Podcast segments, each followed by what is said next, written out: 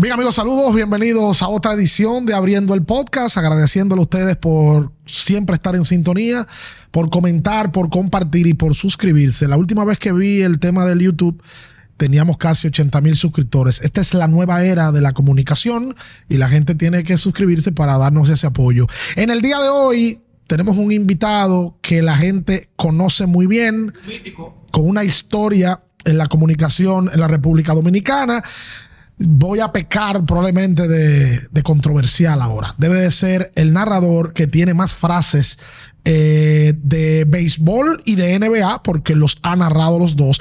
Además de que se han convertido en frases míticas porque todo el que le llega de nuestra generación y sobre todo más viejo, el famoso que se va, sabe de quién hablo. Con nosotros en el día de hoy está Ernesto Carabuín, que lo va a estar conversando con nosotros de muchas hazañas y de muchas cosas.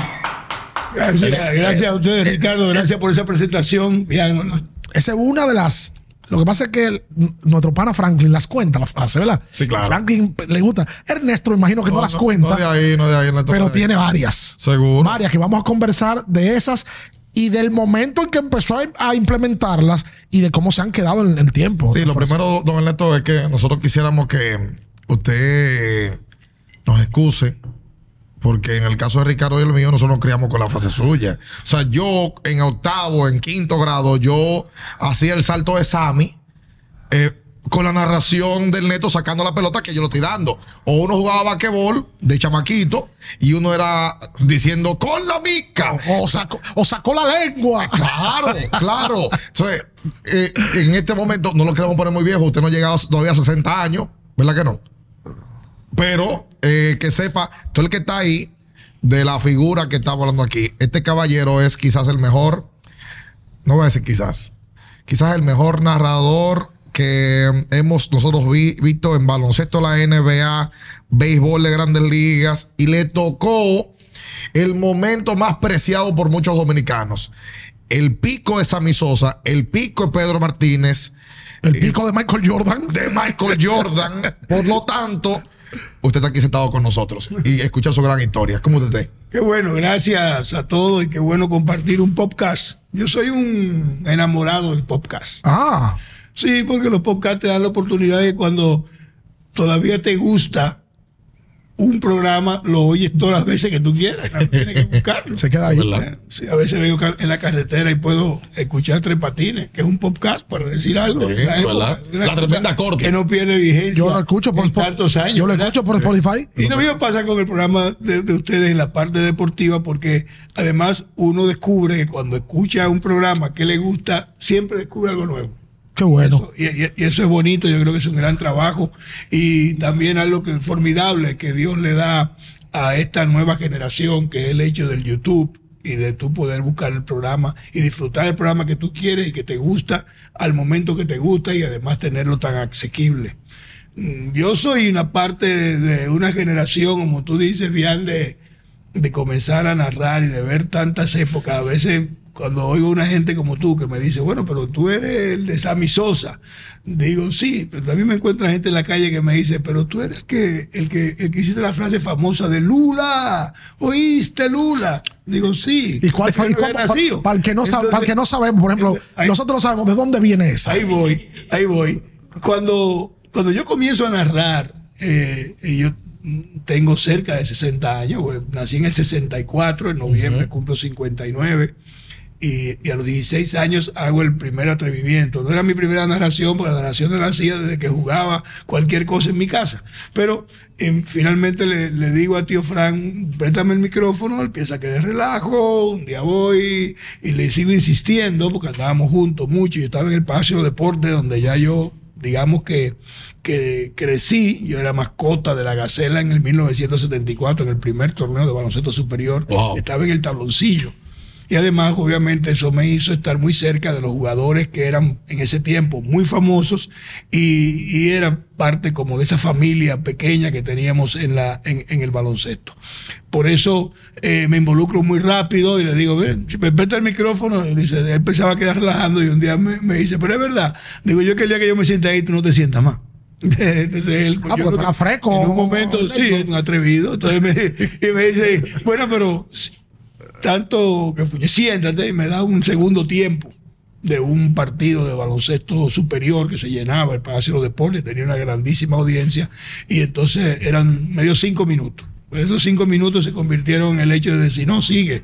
Hice el juego entero, o sea, todo lo que fue el segundo tiempo y vino entonces la, la, se empató el juego y hubo que hacer el tiempo extra. Ahí me paré y me fui. Me dice, no, sigue, te toca el tiempo extra también. Y finalmente hago esa transmisión. ¿Quiénes jugaban? Eh, era un juego de Arroyo Hondo contra el equipo de San Carlos. Inolvidable. En el año. Ah, estaba- tenía que estar dirigiendo el Duque. En, en el año 80 estaba eh, los tiempos donde estaba Mike Robinson con San Carlos, eh, estaba todavía eh, el Cocolo Berson, ese grupo de, de- de jugadores que tenía el equipo de Eugenio Perdomo y obviamente estaban los otros, que era eh, Mauricio Valls, los equipos tradicionales de esa época, los jugadores tradicionales.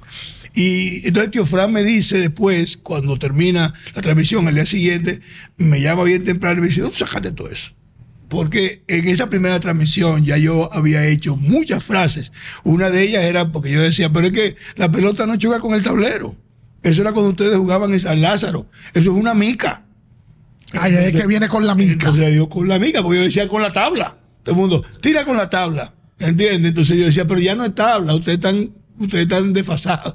Yo relajando. Decía, es con la mica. Entonces viene, la pone, viene, la pone en bandeja, porque también, bueno, un tiro así, un tiro así. Entonces, el tiro es en bandeja con la mica. Y yo contaba los pasos porque. Ok, lo en bandeja era en. en, en- tiro en bandeja. Una cocinilla. Tú tiras la cocina, la pones en bandeja, Eh. o tú la tiras, como hacían otros jugadores. Y además, yo decía, la única, el, mejor narrador de baloncesto de esa época, y mira que lo había buenísimos como Rubén Comanasami, y había un extraordinario narrador que era Fran Paunesa, era un ingeniero químico que trabajaba en la cervecería nacional dominicana, y era puertorriqueño, y obviamente traía eso, y obviamente Frank Kranwinkel, que era la revolución de la narración, porque era la punta en dos, era la bulla y todas las cosas. Entonces, la única forma, yo decía, bueno, lo primero que él tengo el estigma De su tío. narrando porque tú eres el sobrino de Frank Kranwinkel, no porque tú eres bueno.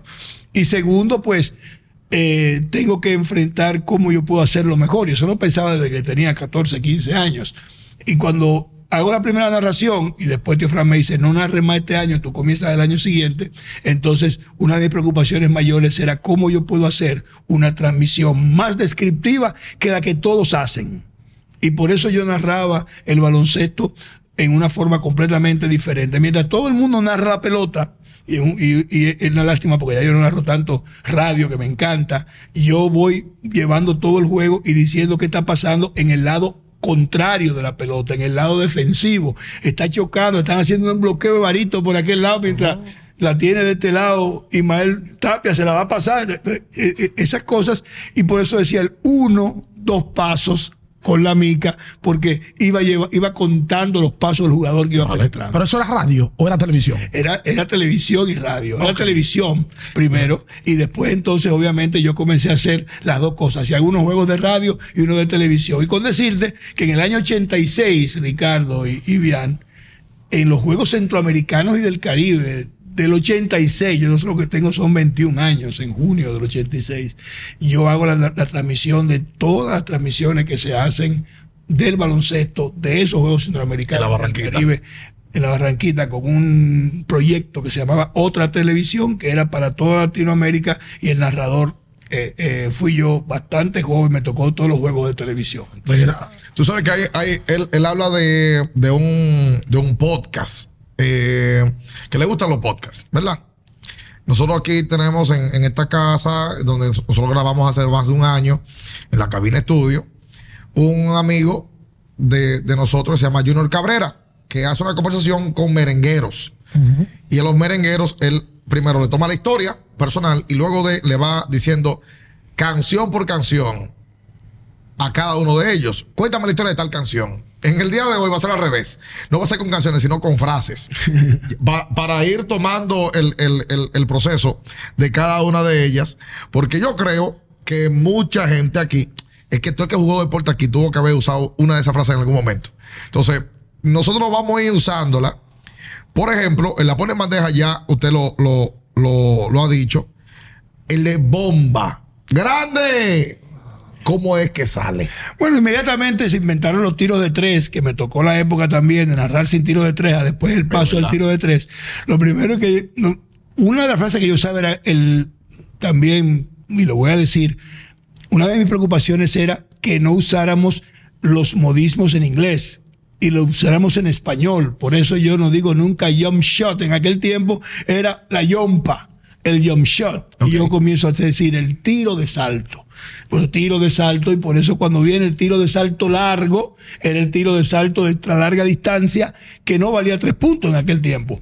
En los tiros que tiraba Vinicio Muñoz, los tiros mismos Imagínese. Frank Granwick y la, y la tiraban, de, cruzaban la media cancha y hacían esos tiros extraordinarios. Entonces ahí yo, cuando viene y el tiro vale más, entonces digo, bueno, pues entonces eh, esto es un bombazo.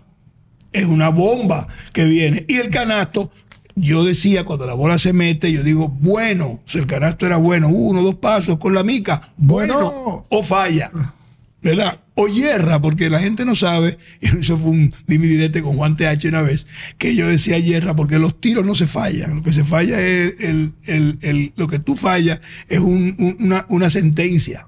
Los tiros se hierran, pero no se oye bien a veces y tú puedes comenzar a hacerlo para calmar. Entonces, el tiro era bueno. Y si el tiro es bueno cuando vale dos, el otro tiene que ser grande.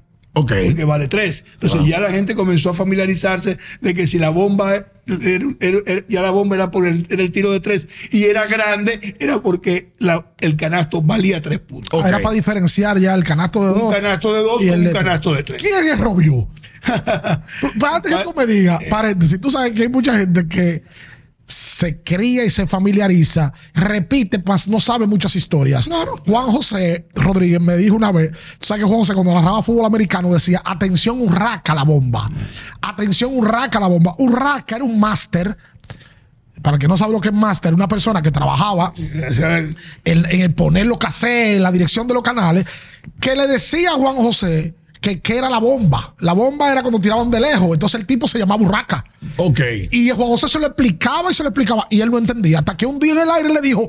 Venía una bomba, un pase largo, él dijo, atención, Urraca, la es la bomba. bomba. Y él se quedó con el Urraca. No sé de dónde viene el review. El primer día que yo narro, porque Robiu es eh, como si fuera mi padre, eh, mi tío, casado con la hermana mayor de, de- de mi papá, mi madrina, está viva, cumplió 91 años, ahora el 7 de abril, y él era un extraordinario jugador de la selección de voleibol y profesor de educación física.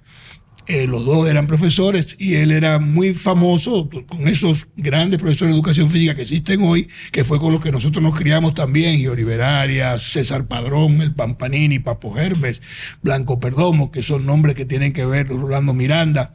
Y Robiu era miembro de la selección nacional de voleibol, que fue una, el, el voleibol en República Dominicana en los años 60 tenía mucho más eh, fanáticos que el baloncesto. O sea, el Eugenio María de Otto se llenaba con un partido de voleibol y las muchachas habían ido a jugar en, en otros países, China, Pekín, y los varones también, era extraordinario. Y Robiu, cuando yo soy mascota de la Gacela, que es la Gacela que forma Frank Winkel, porque en el primer torneo tuvieron que repartirse los equipos para poder hacer las franquicias y Leandro de la Cruz se va con Mandelhorst a hacer los Astros, Frank Winkel hace la Gacela, pone a Faisal Abel como manager y Robiu es el, el, el coach asistente, el que está ahí con el equipo, pero era mi papá, era mi, para mí era mi papá Robiu. Cuando yo hago la primera narración, y la viendo narrando, nos sentábamos atrás, todo, era el palco que tenía la familia, atrás de donde me tocaba narrar, y cuando, como era un partido importante, porque era el equipo de San Carlos, que era el equipo de ellos, yo me viro atrás y le digo, hey, ¿oíste, Robiú? Entonces, es el primer día, y el primer día, pues, ya comienza la gente en alguna de las frases que vinieron a repetir, y que era que estaba narrando, me gustó eso que tú dijiste, y yo creo que el público, cuando tú lo escuchas, es más fácil. la, Claro, gente, claro. la gente, al fin y al cabo, nosotros los narradores lo que somos es personas que recreamos algo que la gente está viendo y que muchas veces tú quieres disfrutarla más y por eso, eh, obviamente, una de las cosas que más satisfacciones me da es cuando yo salgo a la calle y la gente me dice, pero tú eres loco con, con, con, con Lebron. Y otro dice, pero tú no quieres saber de Lebron. Entonces la gente no sabe dónde está, significa que yo hice un trabajo imparcial. Exacto. Sí, claro. Yo- o, o soy de Jordan, donde antes me, me mataban algunos y, otro- y ese mismo día me encontraba una gente. Entonces, yo creo que lo importante del narrador es que pueda hacer un trabajo que el público lo escuche y ser parte del público, hacerse, hacerse el público en el momento que tiene el micrófono. Es la quemarropa. También eh, me, me- me lucía eh, mm, los tiros que un jugador hace debajo del canasto. Y nosotros usábamos mucho cuando jugábamos baloncesto. Tú le tirabas el tiro para romperle la, la quijada. ¿Cómo cómo cómo era que decía esa? Entonces, esa es la que más ropa. Porque cuando tú coges la pelota, como tú le pasas al jugador casi rozándole la cabeza Ajá. para que se quite y no se pegue, todavía ustedes lo ven en la NBA, pues el tiro es a quemar ropa. Claro. Eh, eh, eh, eh, eh, es a- es a- rozarle la ropa y el rostro. Y porque es que tenemos de baloncesto y tenemos también de pelota. La recta en el centro del blanco. Porque strike significa blanco. Y todo el mundo usa strike. Pero al fin y al cabo, un strike es un tiro que da en el blanco. Entonces, era muy, muy fácil para mí porque yo decía, bueno, siempre que hay un strike, es o la bola está en el blanco, que hoy lo vemos ahora, eso no existía antes, el cuadrito pintado, o el tipo abanica, y si abanica, el swing es en blanco. ¿Y cómo era que decía la Swing frase? en blanco o la recta en el centro del blanco. En el centro en del el blanco. centro del blanco. Tú sabes que hay frases y hay. Ay, pues, es para cantarla, porque a mí no me sale, ni a Ricardo. Porque hay, hay como un toque una natural. entonación, una Bueno, entonación. entonación natural y un que la. estilo. Porque, Sí. porque el neto creó un estilo.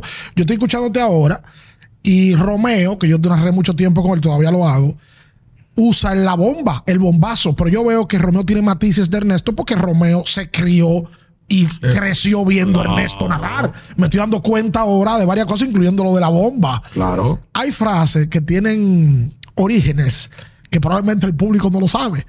Por ejemplo, ¿de dónde te sale a ti, Ernesto, lo del como una luna de miel? Cuando uno ve, sí se puede decir. Oye, porque yo sé que hay historias que no se pueden No, decir. yo lo digo, que cuando, cuando el batazo, eso, ¿cuánta gente cabe en una luna de miel? Dos. Para dos. Ok.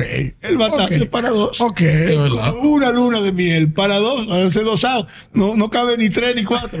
está de frente al señor para pasarlo, de frente al, ter- a- a- al torpedero. Y lo uso cuando ya el, el doble play es prácticamente automático. Cuando tú ves que sale el batazo, que es un batazo de frente, que solamente es una rutina, entonces el batazo es como una luna. Y esa te salió a ti, eh, esa es pensada previo a, dice, bueno, la luna de Mira, miel caben dos, la próxima vez que haya doble, o te salió. No, yo creo que ninguna, ninguna de las frases son creadas eh, sentado en un, en un laboratorio, salen en el momento del juego y es, lo, es, es correcto lo que Ian y lo que, y lo que Ian y, y tú están diciendo, que es el hecho de que nosotros podamos entender que una frase se pega porque es como una canción.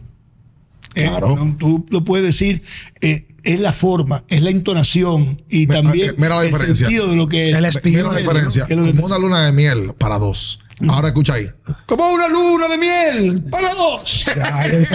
Estoy diciendo. y por ejemplo, cuando me tocó, yo nunca he narrado pelota dominicana. Lo hice en el año 2000, cuando se presentó una coyuntura. Y lo que pasaba es que Michael Jordan y esa época de la NBA fue muy fuerte. Entonces coincidía siempre el torneo con el béisbol. Y yo lo que hacía era narrar NBA, no el béisbol dominicano. Narraba las grandes ligas y después venía el baloncesto que se juntaba en una época. Y no quería que la carrera mía pasara sin estar en la pelota dominicana. Y por eso, en un momento, pues, cuando viene la oportunidad, digo, no, pero si voy a narrar, voy a narrar con un equipo que sea flojo. Para ver, que, a ver si es verdad, que es un reto. te toca con las la estrellas estrella. orientales que del año número cincu- del año del año 60 y algo. 68. No, habían ganado un torneo y yo narro en el año 2000. Y ese año, cuando llego, en un momento le digo a mi mujer cuando estamos saliendo del estadio, eh, sí hay que decir una frase que haga famoso este equipo para toda la vida, porque este es el equipo más chata. Brillan. Entonces ahí digo, ¿pero y qué hacen las estrellas? Brillan las estrellas. Entonces arranca, arranco con el brillan las estrellas de una forma que todavía me extraña cuando la gente lo dice, porque cuando yo llegaba al estadio, yo hacía la entrada, la introducción y decía, ¿brillarán las estrellas? Era lo primero, la primera pregunta. Y vamos a arrancar con el primer, el primer lanzamiento.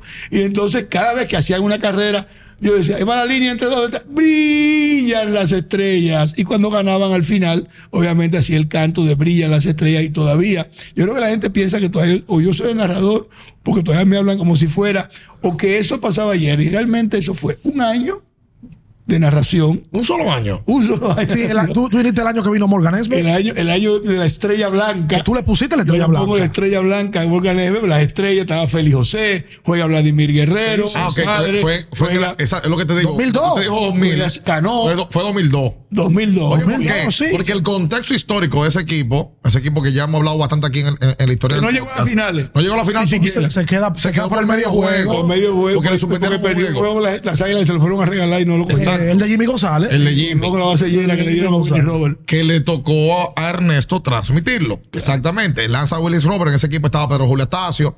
eh, eh, y, y ni hablar. Ganó. Cano, Cano, muchachito. Julio Lugo, Ah, Soriano Soriano. Alfonso. Soriano. Cano yo creo que no estaba. Vladimir le dio una carrera. Vladimir. Guerrero, Morgan Félix, José. Julio Lugo, Abraham Núñez. Abraham Núñez, Sí. esos son trabucos, César de Vares. Un trabucazo. Y yo re- y yo re- veteranos. Y recuerdo a Ernesto diciendo el brillan las estrellas. O sea, pero, pero con, con en el esos partidos que las estrellas iban ganando y demás.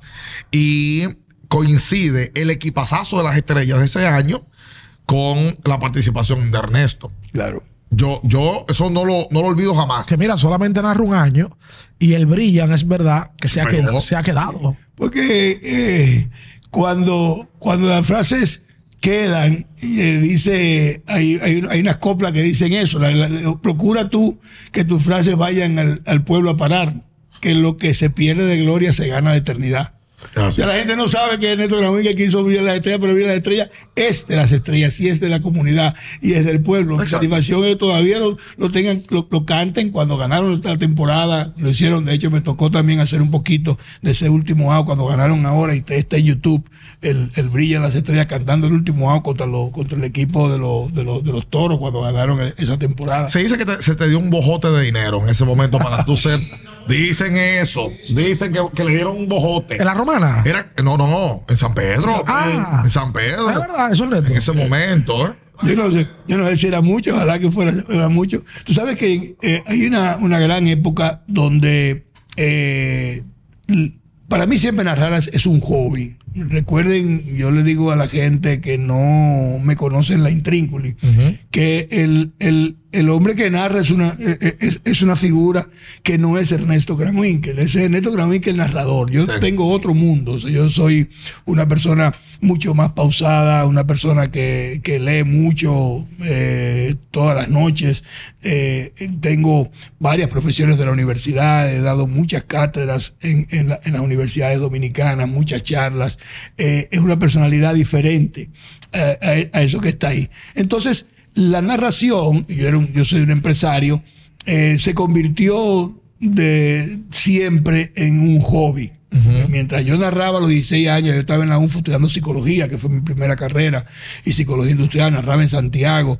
Era Poppy, entonces, era Poppy en su momento. Era un quiz- Quizás puede, puede, puede decir eso, sin embargo, todo eso lo hice con mucho esfuerzo porque yo me pagué mi, mi propia carrera. Ah. Tuve que ir a la universidad, narraba y, y podía buscar el dinero que hacía. Lo que pasa es que fue muy rápido el tiempo donde podía producir dinero con las narraciones, Ah. pero nunca dejé mis profesiones por eso. Entonces, por eso es que eso, ese dinero de narración era donado. O sea, los cheques, por ejemplo, que yo narré con las estrellas, narré con, el- con, con los toros, el Central Romana, esos cheques se hacían a nombre del Patronato Benéfico Oriental, que es una, una cosa que estaba ahí y se daba. Ah, mira, no. El dinero era donado, realmente. Yo, la, el dinero de narración no, no era eh, eh, importante, no, digamos, siempre es importante, pero servía para otras cosas. Y por eso, y yo cuando iba a decir, decían, me dijo una vez Fran Micheli, pero tú crees que tú no cobras por narrar, digo, no, yo cobro. Pues lo dono. Y cobro mucho, pero no dono. Pues Son, pues son tú- dos cosas diferentes. Tú tuviste una pausa, Ernesto. Tú transmitiste pelota invernal con las estrellas. Claro. Y luego de ahí, Ernesto, que, que tiene empresas, y quiero pensar que te dedicaste a tus empresas y a tu familia, y tuviste una pausa larga, me parece que hasta que volviste a la romana. Era muy larga la carrera, Ricardo, como yo le digo a ustedes. O sea, para mí, eh, una de las cosas más impresionantes, y ustedes no están muy joven para saberlo, es cuando yo comienzo a narrar en el año 81, 82, en Santiago. El baloncesto de Santiago se convierte en un monstruo del país. El palacio se llenaba todas las noches. Era una locura. Y el santiaguero entonces estaba ya acostumbrado, había nacido el baloncesto con, conmigo narrando. No con mi tío Fran, porque tío Fran ni si- fue el, el primer año y después no volvió. Y, y ya yo era, eso de Lula, Lula era la señora que estaba en Casabada, en el lugar famoso de las cervezas. Esa viejita me quería y era del equipo de Cupe. Y cuando Cupe estaba ganando, yo le decía, oíste, Lula. Y le decía, cuando los tiros venían, eran Lula, grande. Ah, Era ahí. como el Robiú, pero con Lula. Era con Lula allá y habían otras cosas con el equipo de Fernando Valerio y la plaza avanza el ataque y venir y cada, equipo como narrábamos todo el torneo eh, durante toda esa época que era enero febrero marzo y abril eh, cada equipo tenía sus características y yo, yo llevaba. Pero lo más impresionante para mí era que el santiaguero iba con radio al estadio.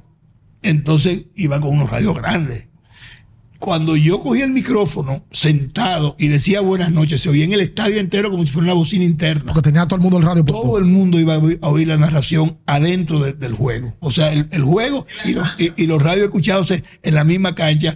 Y, y yo te voy a confesar, quizás po- pocas veces lo he dicho eso, que me engrifaba.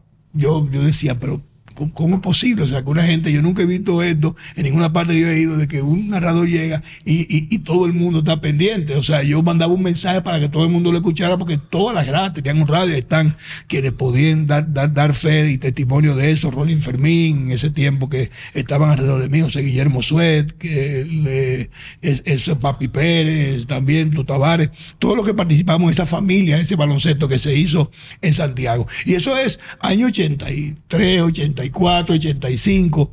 Después viene mis primeras narraciones del mundo Marlboro, cuando estoy sentado con.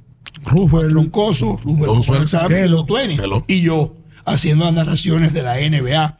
Y ahí hacemos entonces la parte histórica, las primeras narraciones para República Dominicana de un juego de estrellas en vivo desde el lugar para televisión. ¿Eso fue en qué año? Porque solamente ese fue el, el juego de estrellas de Minnesota. 94. Fue como 92, 93 por ahí. Y después nosotros hacemos la primera transmisión en vivo de una serie final para República Dominicana desde el aire cuando Olajuwon se enfrenta a Shaq O'Neal. sé, Su primer 95. año, La serie final de Houston. No se me, Olajuwon. no no olvida que oh, el neto decía, hola, Yubon, si lo dejas solo te metes 50. Era, y, hay- y hay muchas cosas que, que tú me preguntas si, si son trabajadas en laboratorio. Y Maíta Mercedes me, me- me recuerda siempre una, y yo no me acuerdo, eh, pero él, él siempre la menciona cada vez que me ve, que en un momento yo estoy haciendo una narración de una serie final de la NBA y cuando digo, el manager contrario pide una pausa. Y cuando los jugadores llegan, en tema comercial, los jugadores llegan, él le dice a sus jugadores, ustedes vieron la magia del Magic. Exacto. O sea, el del otro equipo, Claro, el acababa, acababa de hacer dos jugadas grandísimas, Sí. espectaculares. Yo digo, yo ahora pido un tiempo, y lo que le digo fue cuando llegaron a pero ustedes vieron la magia del Valle. Entonces, esa, es- esas narraciones volvieron a ser una época, una época que pagaban el país porque era Larry Bird contra Magic Johnson y yo era parte de esa, de esa época cuando yo me había puesto. Entonces ahí arranca Olajuwon. Después viene Michael Jordan. Después viene la época que se junta con la de Sammy Sosa Y Pedro. y, y viene Pedro Martínez. Exacto. Entonces yo en un momento digo, pero ¿a- ¿hasta cuándo va a ser esto? Y en el año 2006, el último, la última transmisión que hago en vivo de aquella serie donde estuvo los White Sox de Chicago, no sé si lo recuerdan. Sí, como si Guillén fueron De campeones. Guillén y que estaba él, él cuando pedía al, al, al, pitcher de él, les- de- eh, en vez de decir Bobby Jenks. derecho, o Así, que él decía, tráeme el gol. El gol, "Tráeme el gol", Tráeme el gol. porque era un fresco. Porque hay, hay un tema aquí. Y ahí yo digo, hay, hay que hacer una pausa. Yo creo que yo tengo que salir un poquito de la televisión, pero, lo- pero más era eh, por dos cosas. Mis hijos y la época en la que estaban eh, y, y la parte estratégica de no cansar. O sea, yo estoy haciendo ahora, en este porque- año 2000, porque estaba lo que yo no sano. había hecho en, en hace años, narrar todo esto que estoy narrando en estos días, pelota, basquetbol, y ustedes vieron que narré el, el camino al mundial Sí, de la pero- selección pero- de baloncesto. Pero salió porque también, también estaba sano. Estaba, ya, ya, vi- ya había una limpieza financiera. Nadie coge pausa ni por cogerla. ¿Y quién diañe en este país coge que pausa de que, Por ejemplo, ya yo voy a dejar de trabajar? yo hoy no puedo decir que bueno, ya yo tengo este, y yo no quiero hacer más podcast. Ah, Ajá. Oye. ¿Y qué, como dicen en el campo, ¿y qué hagamos? Romántico. ¿Qué hagamos? Oye, había una seguridad económica ya. Obviamente. Pero recu- vu- vu- vuelvo y digo lo mismo. Recuérdense que, que yo no, que, que eso no era mi modus de, de vida. Era un Eh, nosotros sí teníamos eh, la empresa era deporte en la cumbre, que donde estaban ahí los rabelos y, y narrábamos para la empresa, digamos, entre comillas, familiar. Eh, pero no, no, no, no tenía nada que ver, porque es que yo creo que eh, desde que yo comencé a narrar en, baloncesto y, y después béisbol, eh, esos chelitos no resolvían el problema en mi casa porque yo había hecho otras compañías. Hice una compañía audiovisual, una de la- las más grandes del país, porque eran parte de las cosas que, que- que me surgieron cuando en el año 87 yo estoy dando cátedras en la universidad y entonces me gustaba hacer todo hacia adelante. Yo fui de los primeros profesores, entiendo yo, si no el primero, que llegaba a dar una clase con una laptop que era una compact, blanco y negro, memoria, ¿Cómo? con cuatro RAM de memoria, DOS, y yo daba la clase en la universidad, sí, porque decía, como era psicólogo industrial, que el mundo iba a ser un mundo sin papeles. Nosotros no- todavía ninguna de las empresas que tenemos usamos papeles. Y, y entonces le prohibí a los, a, los, a los estudiantes, antes del año 90, a que me entregaran trabajos impresos. ¿Y cómo te lo entregaban en el El entonces? floppy. Era, era un floppy disk, que eran unos casetes que se Adelantado a la época. Floppy, claro. Correcto, correcto. Entonces, el floppy, yo, todos los profesores salían con, con, con unos trabajos de este tamaño, cargando cosas, y yo andaba en el bolsillo con 35 floppy de los 35 estudiantes. Entonces, cuando llegaba a la casa, los metía en la computadora y donde estaba en blanco, les corregía en rojo. Le mandaba, por eso hago las empresas de audiovisuales y comienzo a ver lo que hay. Y uno de los hijos de, de Temístocles Metz, en paz descanse, a quien quiero muchísimo, y a Benny, que son mis hijos, eh, se queda administrando conmigo junto a la compañía y hacemos ese- esa empresa que es la que trae proyectores, pantallas, eh, todo lo que estaba a la moda o que venía para poder hacer las presentaciones, estas cosas que ustedes ven, el digital signage que ahora se usan en los en los cosas, todo eso fueron cursos, yo iba todos los años a, a- a dos tres convenciones que tenían que ver con eso, una en Las Vegas y otra en, en Infocom, o, o- o los, o los, los de luces, que, que, o los de Digital Signage que se hacían en el PIR de Chicago, para entender ese mundo que ustedes ven ahora muy fácil y que teníamos que entender que era que tú llegaras a un McDonald's y ibas a tener pantallas dándote los precios y las cosas constantemente. Cuando empezó, cuando empezó todo. Y eso era año- eso era los años 90. Eh, eh, eh, porque yo, yo no quisiera. pero Yo también fuñendo. Eso es, es- es buscando la manera de poder que la, gente, Raúl, no que la gente sepa y vea de que a- atrás de un narrador había una mente pensante. Más allá de. Me parece también que usted trabajó en bancos. eh, en- en Fui país. consultor. Consultor, ¿verdad que sí? No, además de que neto banco, dice, comercializó mucho tiempo también. la parte comercial, exacto. Comercial- Me imagino que ese aprendizaje de la comercialización empezó en Deportes en la Cumbre.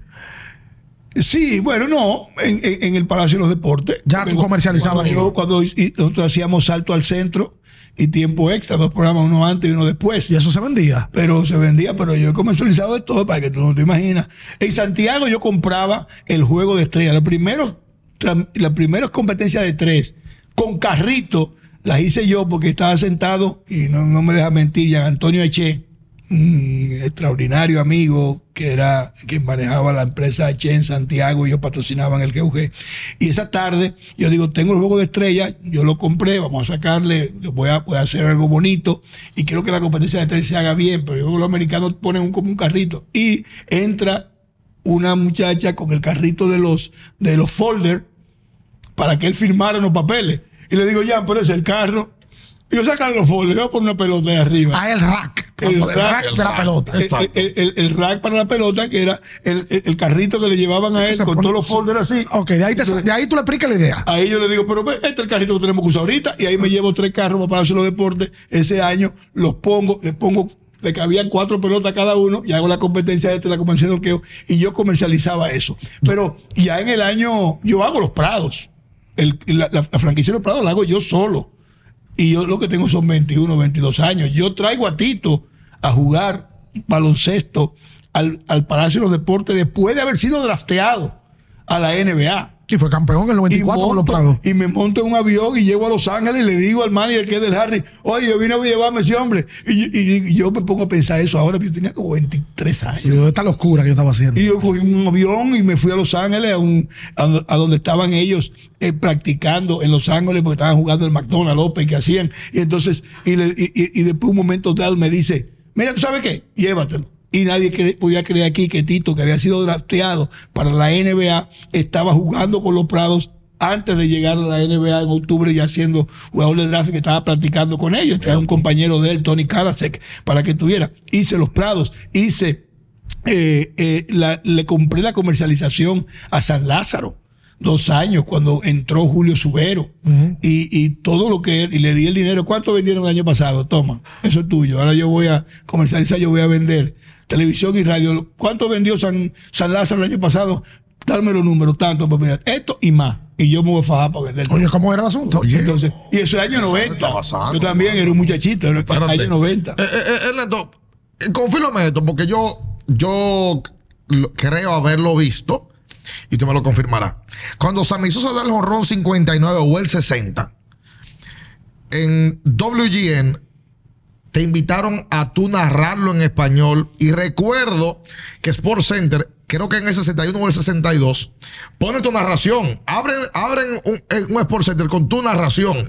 Yo me acuerdo como eso ahora en el 98 y se me grifan los pelos. Yo creo, que, yo creo que fue el 59 que lo, lo llevaron a narrar en, en la cadena A mí, norteamericana. a- a mí también. Nosotros llegamos ya con Sammy con 58 y, y, y Maguire 62 ese fin de semana.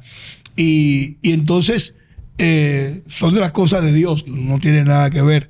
Estábamos ahí, habíamos pedido el bus, estábamos transmitiendo y nos quedaba al lado WGN en la cabina. Yo estaba al lado, estaba Steve Stone con Chip Curry. Ajá. Y él viene, Steve Stock, y me dice, Ernesto, podemos nosotros pedirte la autorización para que tú narres un turno, como ustedes vinieron de allá, y la gente puede escuchar cómo ustedes narran un turno de Sammy Sosa. Un turno. Ese turno puede ser un ponche, puede ser un fly al cuadro. Porque ellos se quitan, y yo no estoy en la cabina con ellos, estoy en mi cabina, y lo que hace WGN es que Le mete el audio. Entre la- eh, el audio de la cabina de los dominicanos y lo, lo presentan primero. Ajá. Por eso es que el chip, cuando después que ve el honrón, entonces él entra a- a- adelante porque se habían quedado atrás. Y Sammy en ese momento conecta una línea salvaje por el right field y la saca. Y yo soy que lo narro y nadie lo tenía.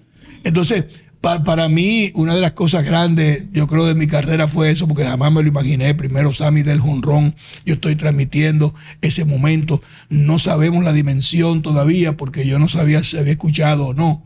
Y cuando nos vamos del juego y llegamos al hotel bastante tarde, como hacíamos siempre, y nos sentábamos en los salones para descansar un poquito antes de irnos a acostar o beber un trago o algo. Ahí yo oigo que nunca se me va a olvidar. Tirurí, tirurí. ¿Qué se va? ¿Qué se va? Y digo, pero eso soy yo en Sports Center, porque la, la musiquita es la que trae. Claro. Y le digo a José y a Feno Algaro así, le digo, pero estamos nosotros ahí, ese es el Sports Center del día. Y obviamente al otro día por la mañana, en todas las cadenas que veíamos por televisión, lo que salía era la voz de Ernesto narrando CBS, todo, porque la noticia, la única voz que había, porque no lo había narrado WGN, era yo. La- Y todavía lo tuvieron que poner ahora en el especial de Sammy. Después de tantos años de narrar a Magic, a Bird, a Olajuwon, a Jordan, A Kobe. a Kobe, Sammy A Sosa Miller. fue tu capítulo más especial como narrador. No, no creo, no. Fue, una, fue un momento, yo puedo decir que fue un momento mágico de, los de los más, pero, pero no necesariamente tenía que ser los más especiales. Ese fue un fin de semana maravilloso, porque nunca pensábamos que Sammy iba a dar cuatro honrones. El último honrón, que es el honrón más famoso para mí, que es cuando él empata con, con Maguire, es un honrón casual, porque el juego creo que tiene que irse extra inning. Y Sammy coge el turno y le da las pelotas. Y ahí yo sí narro ese, e- ese honrón, yo creo que sin verlo. Porque lo único que tengo en mi cabeza es cuando Sammy le da a una recta alta, arriba, y ahí yo digo, la sacó. Y me paro y no, no miro más nada. O sea, lo que, entonces ahí comienzo a decir todas las cosas que, que, me, que me salen a mí y que, y que son del momento, están adentro, no están. eh, yo creo que una de, los, de, la- de las cosas mm, que puedo decir eso ahora muy recién, está en YouTube ahí Ricardo Araujo, bien, que es la transmisión que acabamos de hacer cuando le ganamos a Argentina esta- eh, el- ahora en el, A pasar al mundial. en el mundial. O sea, si tú me dices todo lo que yo dije después del juego, eso lo vi yo después que llegué a mi casa. Exacto, sale solo. Porque- Porque, porque hay un tema del Era 98. el 26 de febrero, yo Eh, exacto. ribete de, de todo lo que había ahí. Porque en el 98 hay una conexión especial. Yo soy de los que tengo la teoría de que Sammy conecta más, mucho más con el pueblo dominicano que Pedro por el tema del huracán eh, y, y, y cómo en el 98 los honrones, los saludos, la presencia de Samuel, aquí se fue la luz, se cayeron todos los palos. Eh, El horror fue antes de, de, de- de- Sí, claro, sí, claro. Nosotros entonces venimos a República Dominicana y, nos, y después decidimos ir hasta que se acabe la temporada y ya volvemos. Y cuando volvemos es que no toma el ciclón. Yo no estoy aquí, yo, yo nunca vi el ciclón. sí, y lo digo. Estamos en Skokie. Porque la, la, la conexión de la- del fanático es Sammy y la voz que lo contaba, que era la de Ernesto. Sí. Entonces, yo creo que por eso Ricardo dice, cuidado si el personaje más grande es este. Pero yo en el 99, O el momento. Yo recuerdo El que ustedes- momento. Quizá, quizá algún- uno, uno de los momentos, para mí, eh, hay- es que es, y recuerdo a Mario Emilio, que es lo, tan- lo- lo eh, eh, mencionaba ahorita. Mira, es, es tanta-. Pero acuérdense que, que narrar un, un juego de Michael Jordan, ese juego cuando Jordan deja atrás.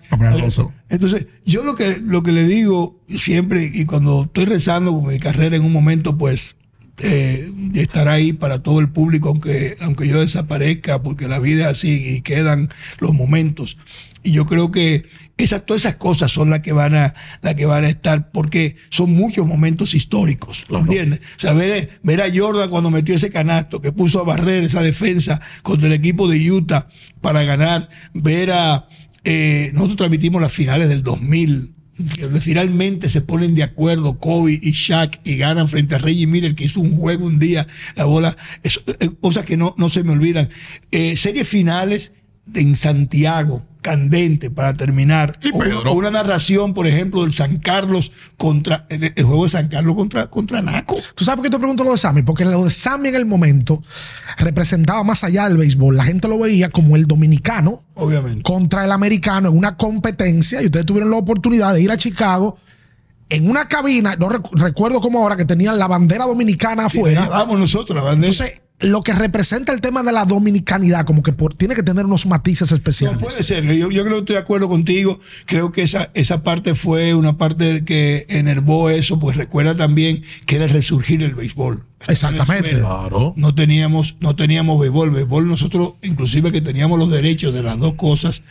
lo que pagaba el béisbol era Michael Jordan. Sí. Porque la NBA era la que tenía la gran venta, el béisbol había venido de la huelga, no tenía, por eso todavía se dice en la historia del béisbol que Maguire y Sammy son los que lo, lo enervan, ¿verdad? Eh, yo creo que sí, que eso es importante, fue, fue, fue grandioso. Y, y- y si lo tengo que, que revisar, tendría que ver cada escribir esos momentos y poner la puntuación. Y yo creo que lo va, va a depender del pueblo. El narrador que no está claro en que al fin y al cabo él no es grande, el que es grande es el atleta, está perdido. ¿Oyeron? Es que eh, yo lo que voy a contar Ay, es Dios. el juego Ay, y lo que y, y lo que funcione. Te voy a hacer una pregunta. Yo no soy, no Oye, puedo ser jamás el show de una transmisión. Neto, te voy a hacer una pregunta y quiero que me seas sincero. Cuida- Por favor. Ten, ten cuidado, ¿eh? Mira que yo no estoy chismoso hoy. Al Neto le han tocado narrar varias generaciones de atletas. Es Michael Jordan el mejor jugador de baloncesto que te ha tocado narrar un juego. El jugador de baloncesto, eh, para mí, el más excitante ha sido yo. El jugador más grande de la NBA es LeBron James.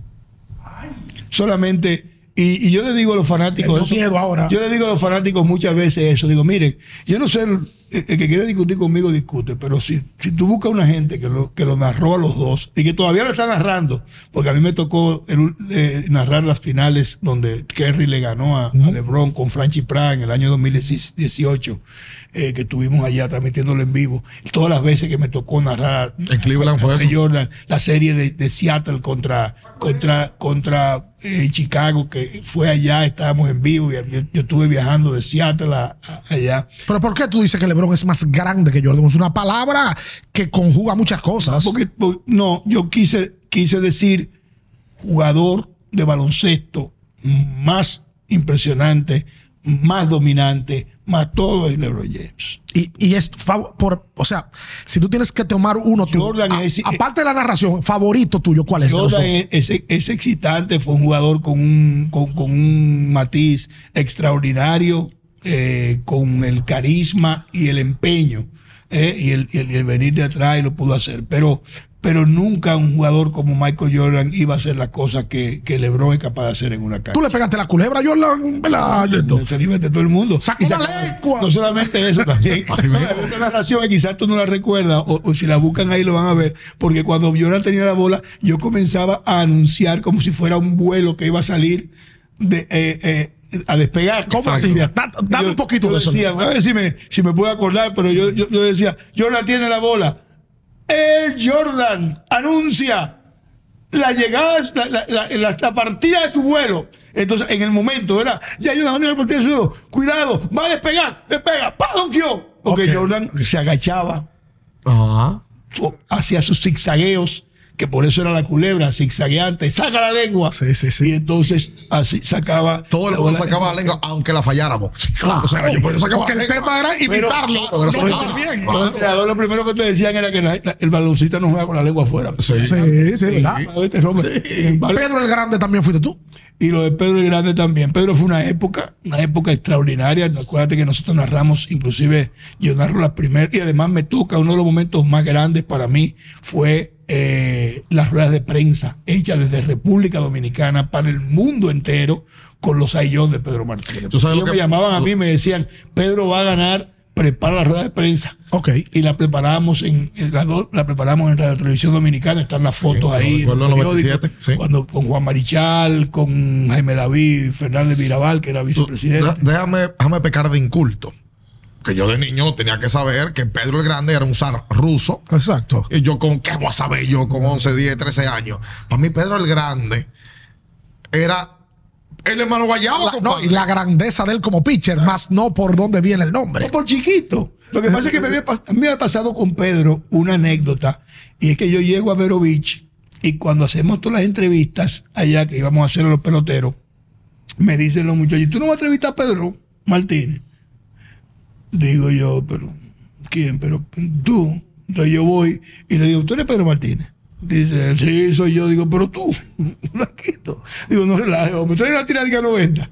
Entonces, dice, sí, soy yo. Entonces, ahí le hago una entrevista y, y digo, bueno, pero obviamente los Dodgers, ustedes saben por qué salieron de Pedro, entendían que era muy, chi- muy pequeño, Sí, que sí, no sí. todo eso. Pero entonces, Pedro llega a Montreal, nosotros comenzamos a transmitir los juegos, los juegos paraban el país cada noche y decía, pero este chiquitico no es chiquitico, este es como ese zar ruso, este es Pedro el Grande. Exacto. Y, y- y Pedro se crecía tan alto que los jugadores, como yo decía siempre, en, el- en un año, eran años donde se decía que la pelota la hacían en, en- en Haití, le ponían una. Que la pelota bota Que botaba más. Todo el mundo sabe, digo yo, o sea, hasta que Pedro- cuando Pedro picha, los bate lo que son en el periódico mojado. O, o se la cambian la pelota a Pedro. Porque ¿Con qué, con qué que picha los bates serán? ¿No? Porque tú el que le da esa bola, ese pillado o pollado. Sí.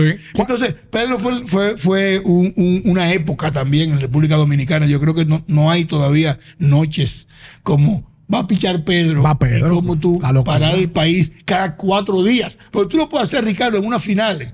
¿Eh? Te tocó transmitir el juego de estrella en 99.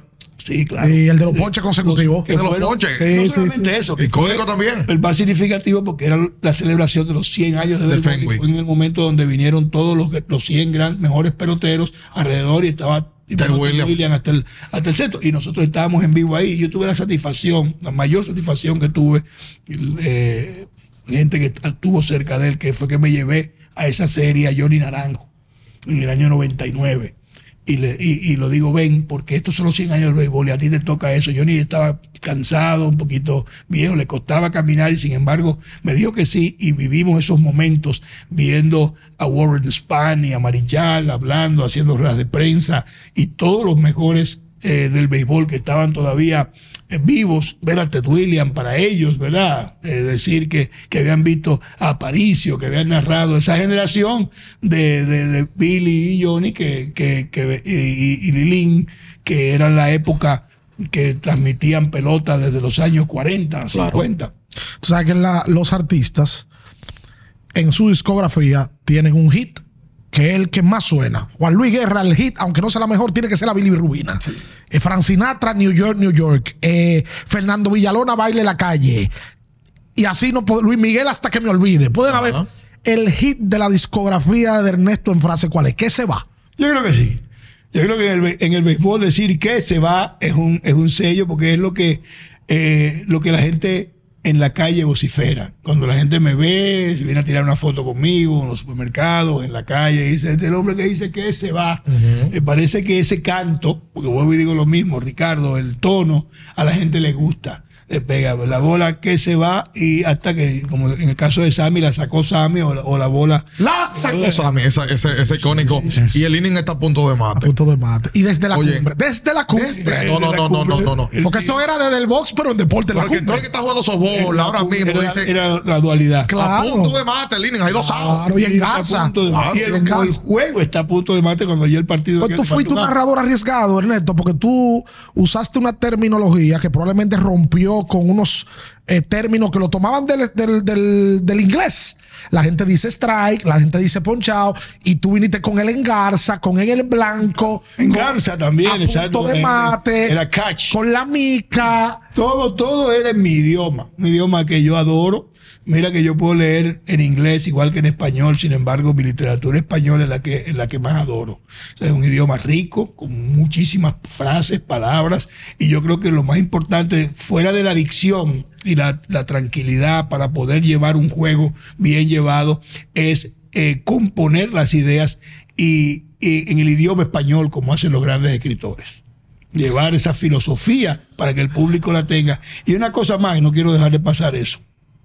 Eh, mi mayor orgullo siempre será si cuando yo termino un juego la gente ha aprendido algo. Claro. No solamente de historia, ¿verdad?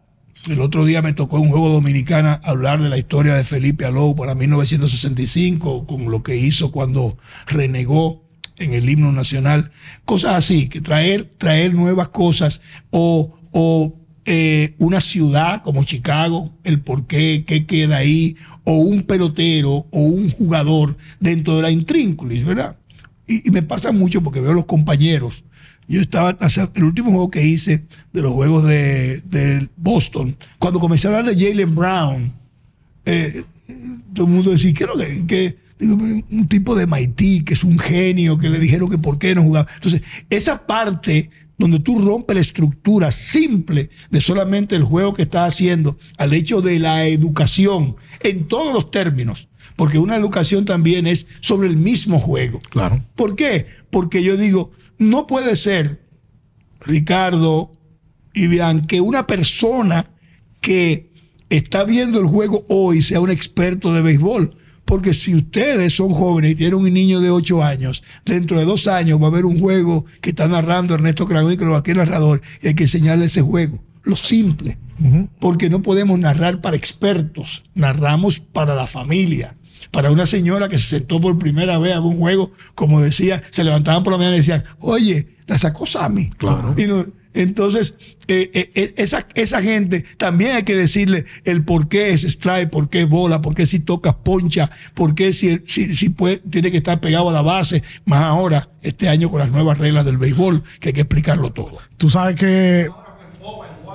Sí, claro. No, con todo. Para ir cerrando, tú sabes que la vida y este trabajo te da oportunidad. A nosotros nos ha dado la oportunidad de entrevistar a David Ortiz, a Pedro Martínez, yo estuve entrevistándolo en el, en el clásico. Pero el trabajo, aparte de entrevistar y tener entrevistado, a mí me dio la oportunidad de trabajar con Ernesto. Ernesto tiene una familiaridad con, con nosotros, amigo de Alberto, conoció a mi papá, conoció a mi mamá. Y en el eh, exacto. En el momento que yo me senté a transmitir NBA con Ernesto, yo me fui a Ricardo del colegio consumiendo las frases de Ernesto y el trabajo me da la oportunidad de sentarme con Ernesto a comentar juego con Ernesto. Para mí, yo se lo dije en el aire, fue un privilegio y mira cómo ahora lo tenemos aquí sentado haciendo anécdotas y el trabajo ahora me da la oportunidad de entrevistarlo. No para nosotros, sino para esa gente que está ahí, que nos pide aparte de pelotero, nos dicen, lleven al neto porque tú marcaste una época de la gente y gracias a Dios la sigue marcando porque ahora te has mantenido y yo creo que te va a mantener ya por mucho tiempo. O te lo vas a retirar otra vez. Porque, y ha dicho. ha- ha- sí, el neto es como yo. ha dicho un par de cosas ahí. Yo me quedé calladito escuchándolo. Oye, bien, se prepara antes de un juego para más allá de un box score que la metió, que la, la rebotó o que dio un batazo. Hay una cultura extra. Un juego me toma, un juego de, de- de béisbol de cosas, me, me toma alrededor de tres o cuatro horas de preparación Antes del juego. antes del juego. Probablemente o, o durante el día, de por la mañana, ese juego que voy a narrar, co- qué ha pasado, y a ver los otros juegos, porque por ejemplo hoy yo voy a narrar un juego y tengo que decir qué pasó ayer, qué, qué pasó en el juego de anoche, qué va a pasar. Entonces, eso, eso también en la preparación es muy importante. Y creo que dejar un legado de- en, en la seriedad del trabajo, porque el reto, es- lo que dice Ricardo, es peor. Porque si, si Ricardo se hace una idea de lo que es trabajar con Ernesto Granwin, que él tiene al final del juego dos cosas. O una desilusión, que dice, "Ah, pero tú eres un loco viejo, yo pensaba que era otra gente. O decir, bueno, me, me da, me, me deja el sabor de, de poder estar con él, o me sentí cómodo, Exacto. no me, no me sentí avasallado. Eh, eh, yo creo que lo que voy a dejar en un momento de la crónica deportiva es para mí una preciosidad, porque yo viví el momento donde era muy difícil que te dieran el chance, donde entrar, por ejemplo, al mundo Malboro era cuidado, pero ¿y quién es este? ¿Y por qué este tiguerito viene para acá? Que, que va a ser una de las primeras cosas que me dijeron ahí fue, "Espe- espérate, aquí la gente, esto no es como tú narras tu vaquebol, que es voceando mucho, que sé yo qué, con muchas frases, tú sabes que esto es conversado. Y entonces yo le dije a ellos ese día, el primer día, digo, bueno, pero mientras los muchachitos estén en la calle voceando, yo voy a vocear aquí. Ya, y, El mismo, y- el, el- el mismo bombazo lo vamos a decir aquí, aunque a ti no te guste. Porque era parte de lo que eh, era imponer un estilo y llevar un estilo. esquema, rompió esquema. Y, y- y- y el esquema lo ha roto todo el mundo, en el sentido de que cuando yo comienzo a narrar béisbol con frases y entusiasmo como si fuera baloncesto, el béisbol era al al estilo Vince Kelly. Era más pausado. Pero, sin embargo, Harry Carey todavía decía un poquito más. Ahora los narradores todos sean. Sí. En español y en inglés. Sí. Eh, Y tú con una transmisión ahí, el tipo que está narrando pelota, lo que está es, eh, es famoso si es un tipo que tiene el entusiasmo. ¿Eh? Como John Miller, como lo hacen los, los narradores de los Yankees de Nueva York, tanto de televisión o de radio, que son entusiastas, porque el béisbol era algo como circunspecto. Hay un, hay un narrador. con eso. Hay un narrador dominicano de béisbol de la nueva camada que te llame la atención, que tú digas, me gusta ese. A mí, a mí como que me gustan todos los narradores. Yo no, yo no le tengo mucha... Es muy difícil buscarle defectos. Está, está de político. Yo creo, sí, es, medio político, Está de sí, político pero, ahora. pero de verdad, Tiene uno. Yo, yo los veo los muchachos. Mira, eh, una de las cosas, te digo lo mismo, y se los digo cuando me toca conocerlos y narrarlos.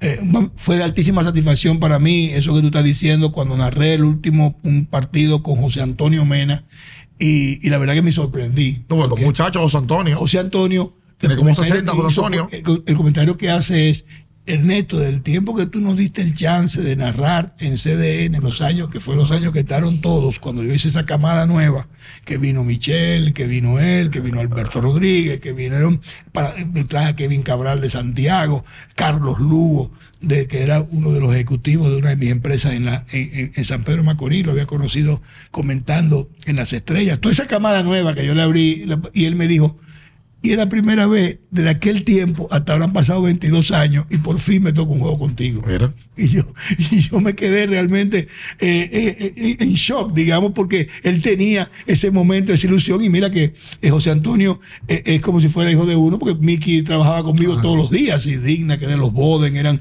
con una familiaridad extraordinaria. Y, y- y qué satisfacción en el sentido de, de él decir, bueno, yo tengo esa ilusión, y entonces para mí también es la misma ilusión. Entonces, ver lo que, le- lo, que le- lo que sí, cuando me toca, le voy diciendo sus cosas. Digo, mira, tiene que hacer más, más pausa, no puedes vocear en, todas las, tra- en, en- todos los palos, tú no puedes, tú no puedes vocear con un rolling a segunda de rutina. No, porque si no, no va a causar impacto eh, después eh, de eh, la eh, acción, de eh, verdad. Es como tú llevar la canción todo el tiempo. Ese tipo de cosas, porque parte del espectáculo, yo creo que sí hay que, hay que, hay que mostrarlo el, el, el- el narrador. Tus narradores que hay ahora, yo creo que hay eh, eh, narradores como eh, descriptivos y como Osvaldo Rodríguez Uncar, que pueden hacer un, un- un buen trabajo. eh, Orlandito los- Méndez. Los de radio, los de radio. Y, y Orlando también es una de, la- de- de los, de los grandes narradores. Yo creo que una de las partes que él puede ir manejando esa que yo te digo, o sea, el, hecho, el hecho de manejar el arte del entusiasmo, porque eso también, muchas de las veces que tú ves una gente en la televisión, nos pasaba con los de antes, más Cordero, más Reynoso, eran, era, eh, eh, el- es que la crónica estaba llena de gente que eran literatos y, te- y tenían un micrófono en la mano, era al revés. Eh, Era que Félix Acosta Núñez era el, el editor deportivo del periódico.